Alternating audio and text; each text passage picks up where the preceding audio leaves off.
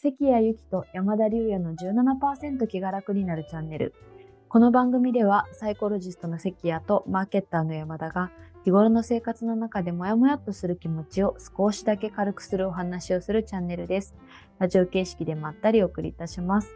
サイコロジストの関谷です。はい、マーケッターの山田です。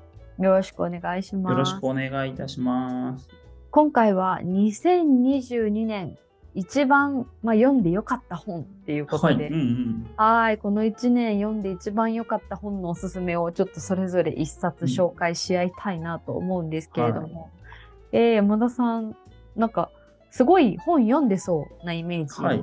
あいや、る結構そんなには読んでないと思うんですけどね、昔に比べると。ううん。んうん、か、読書より、えー今年のおすすめ、うん。ぜひ教えてください。はい、僕読んだのは、まあ、今年の本じゃないんですけれどもね、出たのはね、読んだ本の中で面白かったのが、この、えーと噴火と寒冷化の災害時、火山の冬がやってくるっていうあの本なんですけど、これいつ出たんだろうな、えー。結構前に、あ、でも新しいですね、2022年8月10日だからでも今年じゃないですか今。年ですね、今年でした。うん。えーいやなんかちょっと僕マニアックじゃないですか。でも新書ですよね、これね。あのそっかそっか。角川、角川新書なんですよ。でうんそう、僕ほら山登るんで、あの、で結構火山、火山も登るので、あうんの、活火山も。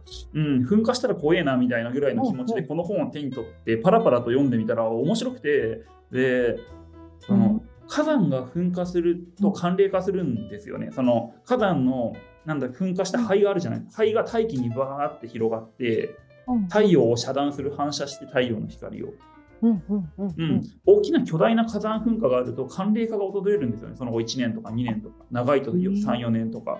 でそれのえ影響とか過去の歴史みたいなものっていうのをまとめてるんですけどそう面白いなと思ったのが今地球温暖化とか言ってるじゃないですか。はいはいはいはい。ひとたびめちゃめちゃでっかい火山の噴火が起きたら地球温暖化なんか消し飛ぶぐらい寒くなるんですよね一発で。そうなんですね。うん、みたいででそういうことが過去の歴史とかでもかなり何回も起きていてでそういう時に大体き飢饉飢餓ですね。まあでもそうですよね。寒くなったら食物が育たず。うん、そうなんです、そうなんです。そういうのがすごく歴史を動かしてるっていう面白い。をいろいろ、例えばフランス革命が起き起きる前とか、かなり飢饉だったらしいんですよね。民衆の不満が溜まってるばあの時とか、あとナポレオン戦争でナポレオンがロシアに攻め込んでった時、めちゃめちゃ寒くて、うんあの凍え死にまくって撤退したんですけれども、そうなんだ。それの時もやっぱり火山の影響と符合してたりとか、今歴史で結構そういうのが全部わかるようになって、その木の成長とか、あ、あとそのそっかそっか。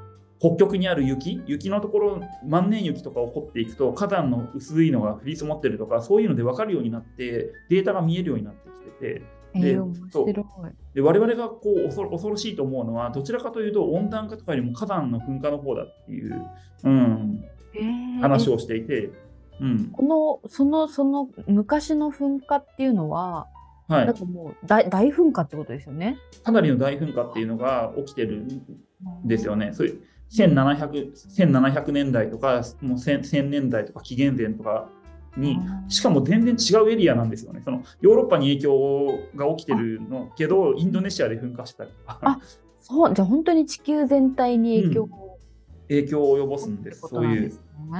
はい。その江戸時代の天明の飢饉とか、いろいろそういうのが結構はいはいはいはい。うん、もうそれ火山の噴火による寒冷化の影響で作物が育たなくなってっていう、そうなんだ。うん、じゃないのかということが書いてある。面白いこれ地球全体で見るとあれなんですね、結構。結構いろいろあるよ。えー、面白い。これなんて読むんでしょうかね。石、石、関さんっていうんですかね。ひろゆきさんっていう。科学ジャ科学ジャーナリストの人らしいんですね。これ書いてるのがね。うん。あの、学者ではなくて。うん。あえー、ジャーナリストの方なんですね。はい。そうなんです、そうなんです。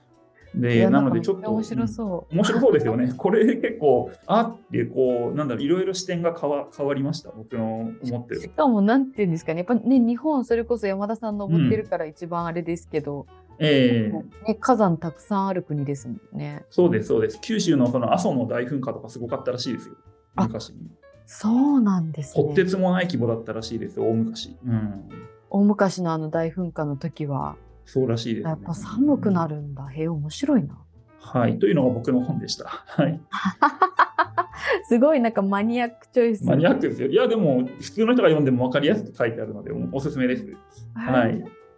関谷さんはどんな本私もそしたらちょっと画面共有しようかなと思うんですけれども、共有します。なんかあの、山田さんがマニアックなのに対してちょっとど真ん中で恥ずかしいんですけど。いやいやいやいやいやいやいじゃないですか。お前の仕事だろうみたいな感じでちょっと恥ずかしいんですけど、いや、いいじゃないです私は若干の今更感があって、あの4年前に出た本を、はいあのうん選んでるんですけど、うんとあの組織開発の探求っていうあの有名な、まあ、立教大学のあの中原淳先生とあと、えっと、関西の大学だと思うんですけど中村和彦先生とお二人が書かれて、2019年のあの日本の人事部の HR アワードにも。の最優秀あの賞を受賞されたりっていうそう受賞された本なんですけどもうねなんていうかねなんかそのあそうだ南山大学だ中村先生はあの、はい。うん。すごい骨太骨太な本でまず本の長さ408ページっていう。お結構ありますね。文字小さいんですよね、当然ながら。そう分厚く、あそんなででも読みやすい感じです。でもうん。でもうなんていうんですかね。組織開発の歴史から発展からみたいな感じであの本当にこれ一冊で組織開発のなんていうんですかね。これまでと現在地がわかるみたいな感じになっていて、うんあの、まあ、ある、とあるいただいたお仕事をきっかけに、あの、当時もあの、ちょっとパラパラっと読んでたんですけど、あの、本腰入れて読んだら、やっぱりすごく良かったっていう、なんか特に何ですかね、やっぱ歴史がここまでしっかり、あの、組織開発の本で、あの、歴史をしっかり抑えてる本ってそんなに多くなくって、で、やっぱりでもなんか、歴史を知らないと結構トレンドに振り回されちゃうはあ、はあはあ、なるほど、なるほど。ああ、組織開発ってそうですよね。そうですそうですよね。流行りありますよね、毎回。流行った流行った手法、うんアプローチみたいなのがバーって流行るけど、うなんか確されてどっか行っちゃうみたいななんか、それにそのブームに振り回されないためにやっぱり歴史っていうのを抑えてるのがすごく大事だなって改めてそサイエンスな感じがする、すごくそっちの方が。そう、なんかサイエンスっぽくないですよね、組織開発って。流行りを、流行りをみんな飛びついたりとかして。ねあでもね、うんそうそうだと思いますなんか、うんそういう部分もやっぱりわか分かってもうちょっとね、なんかあのこれからサイエンス寄りになっていけるといい領域だなっていうふうには思ってるんですけど、はい。なんか歴史を抑えとくとやっぱりなんか現在地というか、なんか今こっちに惑わされちゃいけないなみたいなのがそう分かったりするので、うん、はい。あのすごくこの、おー。まあ、ていうんですかね。結構しかも今会社組織がいろんな変革のあるタイミングだと思っていて。そうですね。過渡期ですよね、まあ、こ今ね。の。コロナ、うん。コロナ対策で働き方がかなり変わったっていうのとあと、まあ、一層終身雇用がちょっとゆ緩んだというか、終身雇用じゃないのが前提になりつつあるとか、まあ、副業兼業とかなんかねもう一生会社と添い遂げる時代ではなくなったっ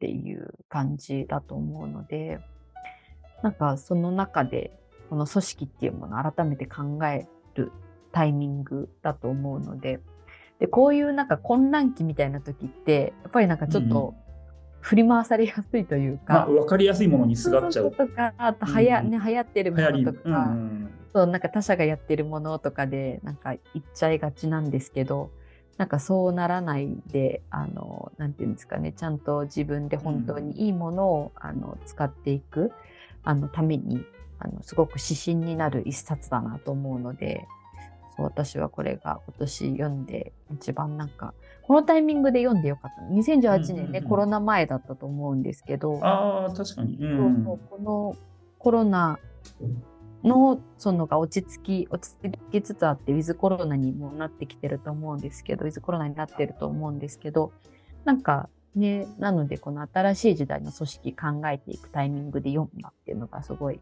良かったなって思って、うん一押しでございます。はい、ありがとうございます。こんな感じですかね。はーいそんな感じですね。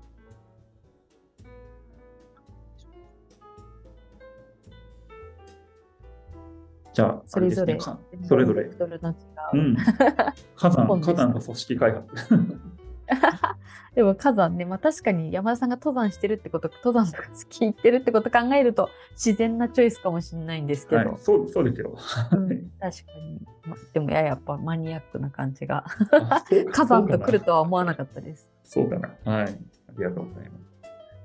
はい。それでは、あの、こんな感じですかね。はい。それではこのチャンネルが面白いと思った方は、いいねボタンとチャンネル登録、ぜひぜひよろしくお願いいたします。私たちが来年も読書に励む、あの、励みになります。というわけで今日もありがとうございました。はい、ありがとうございました。